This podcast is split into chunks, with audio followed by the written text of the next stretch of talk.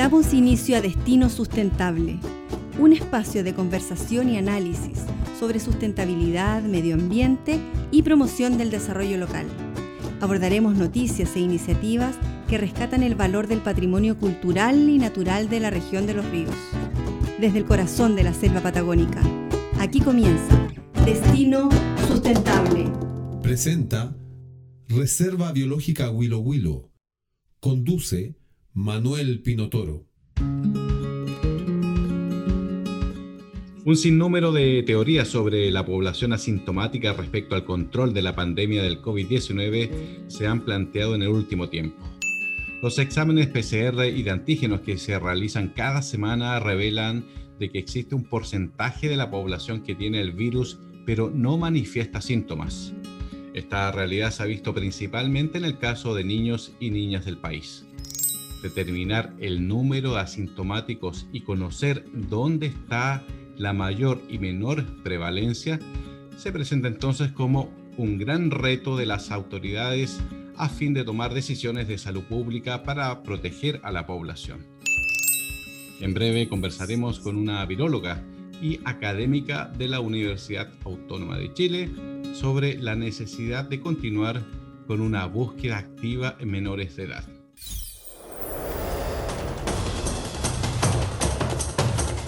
Estamos en línea con la doctora Daniela Toro, viróloga y profesora de la Universidad Autónoma de Chile.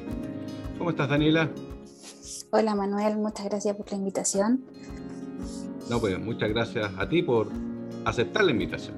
Eh, yo estoy muy bien y bueno, feliz de poder conversar con ustedes sobre este tema que es tan relevante hoy en día, eh, que nos encontramos todavía en esta pandemia.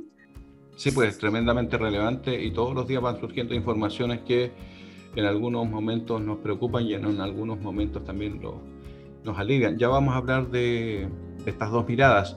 Se conoció recientemente, Daniela, eh, que los niños y niñas tendrían mayor prevalencia a no tener sintomatología en comparación con adultos mayores, por ejemplo. A ver, mira, existen diversas teorías, se podrían decir todavía, debido a que eh, con COVID como tú bien decías, cada vez se va encontrando más información y eso es debido a que todavía están muchos procesos en estudio.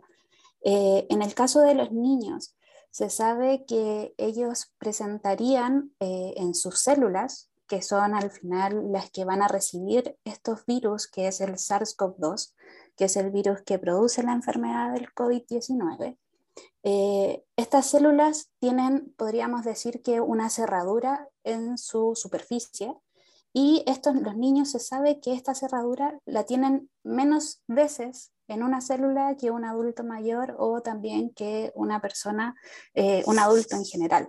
Por lo tanto, eh, el virus no tendría, eh, aunque tenga la llave para poder entrar a la célula, no tendría la cerradura que le permitiría entrar a esas células. Y por lo tanto, infectaría menos a los niños en el sentido de que eh, ellos probablemente tengan una cantidad de virus menor que una persona adulta. Y eso hace normalmente que se generen menos síntomas o incluso que sean asintomáticos. Entiendo. ¿Y qué implicancias entonces tiene este antecedente que tú estás eh, contando para el control de la pandemia? El problema es que eh, sabemos que ellos igual se infectan y por lo tanto ellos también podrían infectar a otras personas. Por lo tanto, si un niño vive con un adulto mayor, aunque él no tenga síntomas, él podría ser eh, un vector para poder contagiar a personas mayores. Y es ahí donde está el mayor problema, debido a que eh, este último tiempo muchos colegios han abierto eh, sus puertas nuevamente y permiten la presencialidad. Si los niños están en contacto unos con otros, ellos podrían contagiarse y no, si no hacemos este, esta trazabilidad o esta eh, búsqueda activa de, de SARS-CoV-2 o de COVID-19, como prefieras llamarlo, eh, estaríamos no viendo lo que podría estar ocurriendo eh, en un colegio donde quizás podrían haber varios casos y solo enterarnos cuando ya pase algo mucho más complejo, que veamos adultos mayores contagiados y al final lleguemos al foco de infección que sea un colegio. Por eso es tan importante eh, hacer esta búsqueda activa de casos en lugares donde hay una población mayor de gente asintomática, que en este caso serían los niños. Mm. Porque entonces, eh, Daniela, ¿cómo determinar el número de asintomáticos y conocer dónde está la mayor y menor prevalencia para así finalmente tomar decisiones acertadas de salud pública? Mira, en este caso lo que se recomienda es que si hay colegios que están volviendo a la presencialidad, ojalá se estén haciendo búsquedas activas eh, una vez a la semana, eh, principalmente para poder determinar a tiempo eh, dónde comienza una infección. O sea, pongámonos en la situación de que un niño llega al colegio está con el virus, pero es asintomático. Si no hay una búsqueda activa de estos casos, esto no se va a saber y este niño probablemente contagia a sus compañeritos que están yendo con él. Y el problema es cuando estos compañeros puedan contagiar a los papás o a los abuelos y ahí recién nos daríamos cuenta de que hay un contagio cerca de esa persona y recién se activaría como la búsqueda activa eh, o la trazabilidad de los casos. Entonces, para no llegar a eso, donde ya la burbuja sería mucho más grande en cuanto al número de casos contagiados, necesitamos estar haciendo esta búsqueda activa para poder encontrar, sobre todo en personas que son asintomáticas, la presencia del virus. Ahí se presenta entonces un, un gran desafío. ¿eh? de cómo llevar adelante esa, ese monitoreo activo. Y ahí surge la pregunta, eh, Daniela, porque hemos escuchado bastante en el último mes la variante Delta, que aparece y se presenta como una amenaza, una gran amenaza. ¿Y qué relación eh, existe con la variante Delta respecto a lo que estás diciendo? A ver, en el caso de la variante Delta, lo que se ha descrito es que esta podría ser más contagiosa y principalmente es porque tiene, una, tiene dos características que son claves para el virus y que la primera es que tiene una mayor interacción o mayor fuerza de interacción entre esta proteína que tiene el virus que se llama spike o proteína S o proteína de la espiga también la pueden llamar, que sería como la llave del virus, y el eh, receptor AC2, que es el que se encuentra en la célula y que actuaría como esta cerradura. Entonces, esta variante Delta tendría una mayor afinidad y por lo tanto el virus que llegue a, una persona se uniría más rápidamente y más efectivamente entre esta llave y cerradura y por lo tanto sería más probable que entre a esta célula y genere un proceso de infección. Eso por una parte, y por otra parte se sabe que las personas que se infectan con esta variante Delta producen más partículas virales, por lo tanto, y en menos tiempo, por lo tanto son más contagiosas de manera más rápida. Cuando estamos hablando de las otras variantes, como la variante alfa o eh, principalmente la variante alfa, que es la que proviene de eh, Reino Unido, eh, nosotros decíamos que había un periodo como de incubación que era de cuatro días aproximadamente, en donde la persona quizás todavía no era contagiosa. En el caso de la variante Delta, esto se reduce a casi dos días. Por lo tanto, vemos que eh, la persona en menos tiempo es capaz de producir más virus y por lo tanto ser más contagiosa. Y ese es el gran problema y por eso que en los países que se eh, han tenido estos brotes de variante Delta, esta ha desplazado a las otras variantes y se ha convertido en la predominante en el país. ¿Y cómo podemos entonces eh, reconocerla y diferenciarlas de las variantes que ya conocemos? Eh, en, cuanto a, sintomatología, nosotros no vamos a poder diferenciarla, sino que la única manera es haciendo diagnóstico. Y eh, bueno, hoy en día en Chile hay casos de variante Delta que vienen desde, eh, principalmente desde el extranjero y también se han detectado ya casos comunitarios. Por lo tanto, quiere decir que hay personas que, están infectadas con la variante Delta y que no saben cómo se contagiaron o no hay una trazabilidad de otra persona que haya llegado del extranjero. Ahora, es importante también eh, señalarles que aunque puede que la variante Delta empiece a predominar más adelante, como ha ocurrido en el Reino Unido, eh, el hecho de que Chile sea un país que esté eh, con una gran parte de la población eh, vacunada, eso también nos va a ayudar mucho.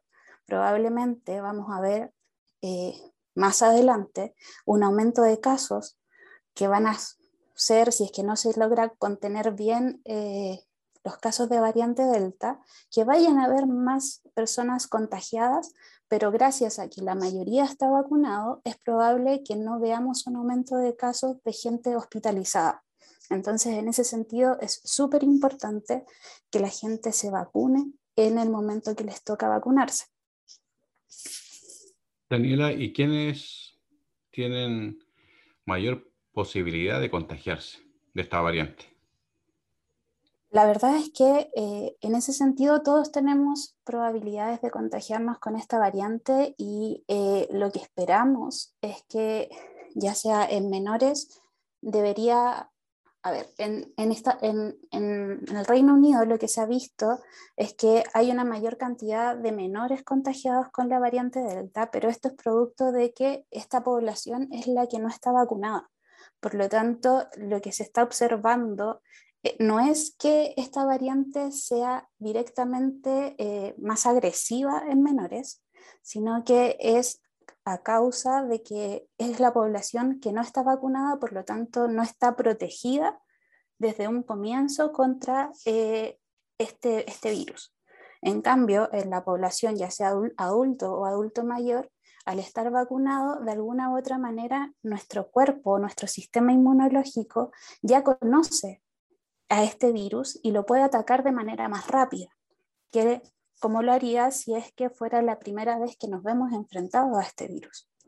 Entonces, es importante dejar claro de que no es que la variante Delta sea más agresiva en niños, sino que como es la población que todavía no está vacunada, nosotros vamos a empezar quizás a ver más casos si es que no se logra contener la variante Delta en nuestro país.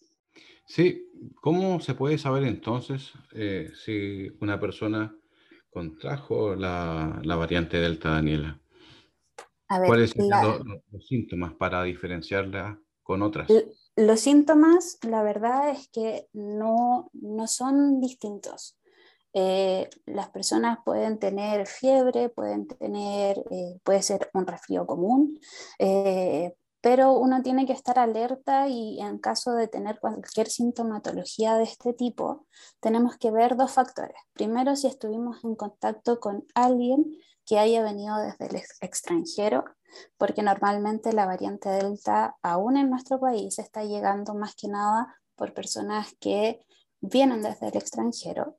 Y la otra eh, variable que tenemos que tener en consideración es la sintomatología que en esta época nosotros podemos confundirlo con un resfrío común, con, como con síntomas que son propios del invierno, ya sea por causa de una, a veces normalmente creemos que no, que me resfrié porque tuve un enfriamiento o que tuve eh, eh, estuve en contacto con alguien que estaba con romadizo. Eso, esos tipos de, de, síntomas en este momento tenemos que pensar que podemos atribuirlos a que es el COVID y por lo tanto deberíamos hacernos diagnóstico. Eso ya sea por PCR Hoy en día se están haciendo dos tipos de diagnósticos que eh, en algunos lugares se puede, se puede decir qué variante es la que la persona tiene. Y normalmente si hay sospecha de que es la variante Delta, se manda a secuenciar y eso lo está haciendo el ISP o otras, eh, algunos eh, laboratorios de diagnóstico de algunas universidades.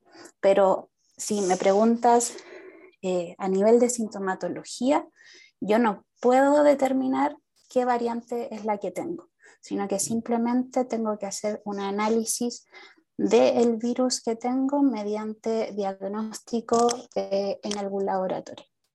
Según he leído, Daniela, se proyecta un nuevo rebrote, ¿ah? eh, producto de la variante Delta, en los meses de septiembre y octubre, queda poquito, lo que podría coincidir además con lo que tú decías, con un pic de contagios de otros virus eh, respiratorios.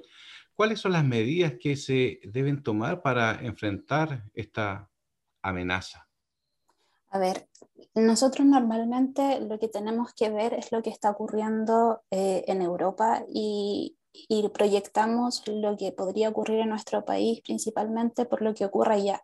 Y al país que podemos mirar y que podemos ver cómo está eh, lo que está sucediendo allá es eh, Reino Unido. Y ellos, aunque tienen también, al igual que Chile, una alta tasa de vacunación, ellos vieron un aumento eh, de contagios eh, de, de a, a, causa de la variante Delta en este periodo. Y aunque se ha visto un gran número de contagios, lo que ellos observaron también es que no aumentaron el número de gente hospitalizada o gente que falleció. El número de gente, de personas que murieron a causa de eh, esta variante fue muy, muy poca. Y por lo tanto, aunque esperamos este pic más adelante, en septiembre, octubre, también esperamos que la gente no se enferme de manera grave a causa de la vacunación. Y por lo mismo ahora en la tercera, eh, en las personas de tercera edad se está poniendo esta dosis de refuerzo para eh, tratar de contener lo que pueda ocurrir durante estos meses venideros. Ahora, ¿cómo nosotros nos podemos proteger o cómo podemos eh, prevenir son con mantener las medidas de autocuidado principalmente. Si uno va a salir, usar mascarilla, eh, el lavado constante de manos, eh, tratar de ventilar las casas eh, a medida de lo posible, porque el frío igual hace que uno ventile menos su, su casa. Pero tratar de mantener estas medidas nos van a ayudar también a que no haya grandes como cantidades de virus en el ambiente y por lo tanto eh, contagiarnos menos en el caso de que haya una persona que esté eh, infectada en nuestro núcleo familiar, también hay que tratar de aislarlas en una pieza eh, que esté, ojalá que pueda estar solo esa persona y no tener contacto directo con el resto de las personas que viven en la casa pero principalmente mantener las conductas de autocuidado y no pensar que el virus se acabó, sino que seguir cuidándonos, seguir tratar de, de mantener nuestros núcleos de personas a las que visitamos y no ir a lugares donde hay personas que no sabemos qué es lo que han hecho, por lo que eso también es un riesgo para poder contagiarnos. Eh, así que eso sería como la manera de poder cuidarse y prevenir eh, poder contagiarnos del COVID-19. El autocuidado entonces sigue siendo fundamental. Sí, por supuesto que sí, y en el caso también de las personas que puedan vacunarse, que no se han vacunado todavía, también es fundamental que lo hagan porque aunque las vacunas no previenen el contagio, sí nos van a ayudar a tener, eh, si es que nos llegamos a contagiar, a tener una enfermedad mucho más leve de la que podríamos tener en caso de no vacunarnos. Daniela, te quiero invitar a hacer una parada musical para hablar luego sobre las buenas noticias que reportó esta semana el Ministerio de Salud. Pero antes, escucharemos la canción Amulén, que hace parte de la cantata Mapuduncún del cantautor Jaime Herrera Andaur, basada en la traducción de poetas chilenos del siglo XX tal como hemos programado esta obra musical en ediciones anteriores de este programa de Destino Sustentable. Y luego volvemos a conversar contigo, Daniela.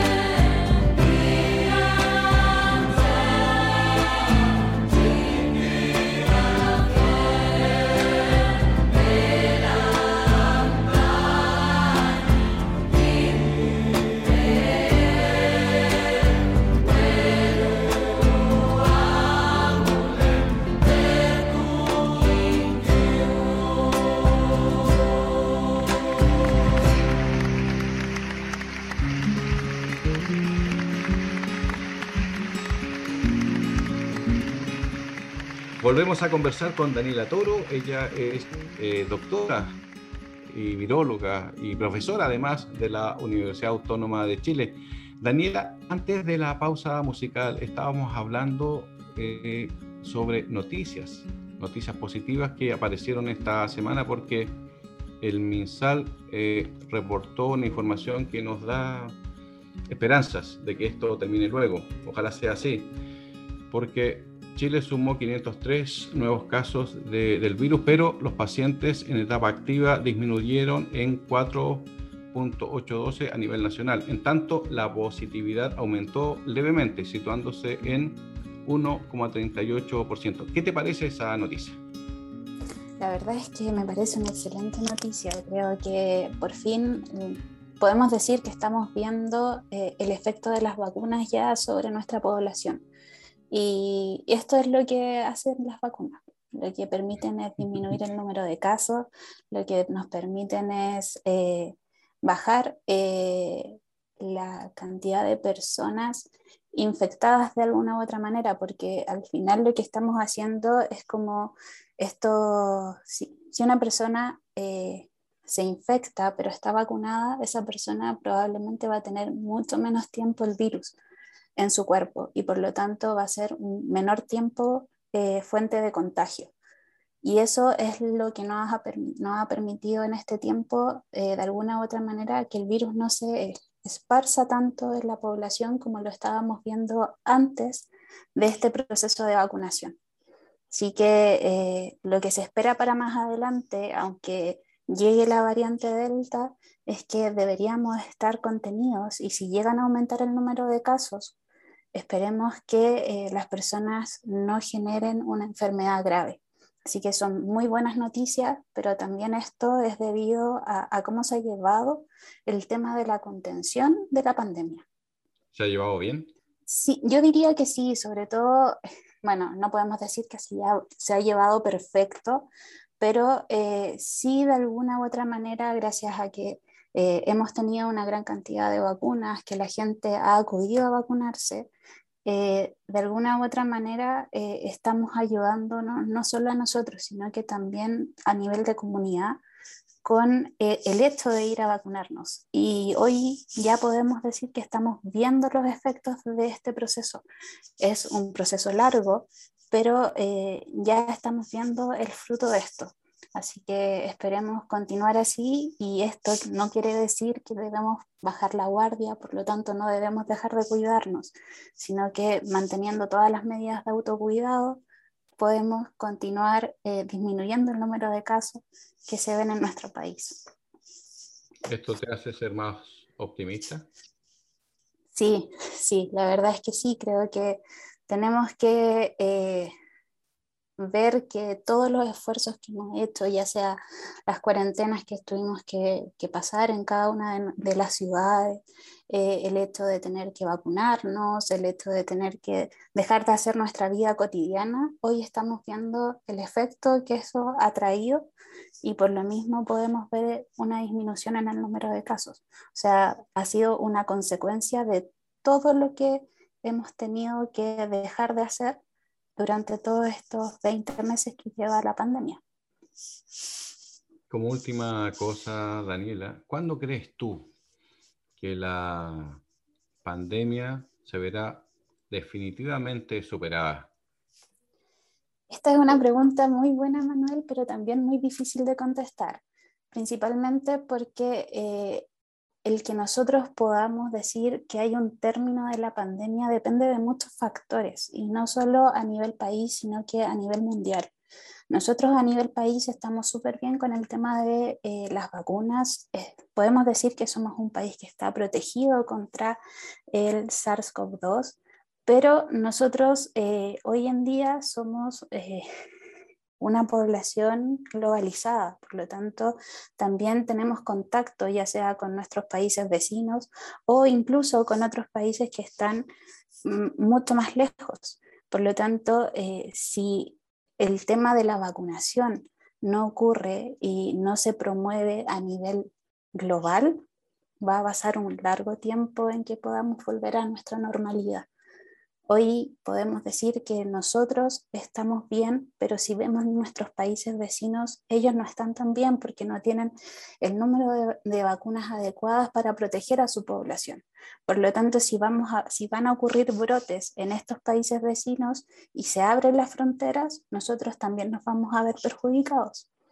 Así que eh, por eso te digo, ojalá, si me preguntas a mí, yo espero que ya el próximo año empecemos a retomar la normalidad que teníamos antes de la pandemia. Pero antes... ¿Qué crees tú del próximo año? Yo diría segundo semestre para no ser tan eh, exitista, diría que el segundo semestre, pero principalmente esto va a ser consecuencia de muchas eh, acciones que se vayan tomando en el tiempo. Así que si sigue todo como va ahora y se mejora el tema de que haya una mayor cantidad de vacunas para países que quizás no tienen los recursos para poder comprarlas y se pueda vacunar en gran parte a la población a nivel mundial, yo creo que el próximo año, segundo semestre, estaríamos viendo el retomar nuestra actividad normal. Y a esto me refiero quizás poder ir a la universidad de manera presencial, ir a los colegios de manera presencial, eh, ir a los trabajos de manera presencial y también poder viajar, porque eso también es importante, poder viajar y a otros lugares. Eh, parcialmente, ¿tú crees que esa es una buena medida? Hay colegios que ya están volviendo a clases, universidades, centros de estudios, trabajos. Ah, ¿Qué te parece esa decisión? Yo creo que es una buena medida si es que se mantienen las condiciones apropiadas, principalmente porque no todos los colegios tienen las condiciones para poder volver a clases y para darle la seguridad a sus estudiantes de que no se van a contagiar. Si es que las medidas están eh, resguardadas, yo diría que sí, pero con cautela, porque no podemos volver, no sé, en Chile es normal que hayan cursos sobre 30 estudiantes en una sala y volver a eso falta mucho todavía. O sea, si, si van a empezar a volver, que sea de manera paulatina, que sea en grupos pequeños y que sean grupos que se puedan contener de alguna u otra manera en caso de que pueda haber una infección dentro de algunos de esos integrantes. Entonces, por eso te digo, yo creo que próximo año, segundo semestre, vamos a volver a esa normalidad en donde podían estar todo un curso juntos dentro de una sala. Ojalá sea así, pues Daniela. Daniela Toro, viróloga y profesora de la Universidad Autónoma de Chile. Muchas gracias por la entrevista. No, muchas gracias a ti, a seguir cuidándonos y a seguir vacunándonos. Llega a su fin la presente edición de Destino Sustentable, un espacio de conversación y análisis sobre sustentabilidad, medio ambiente y promoción del desarrollo local. Nos encontramos pronto desde el corazón de la selva patagónica en un nuevo capítulo de Destino Sustentable.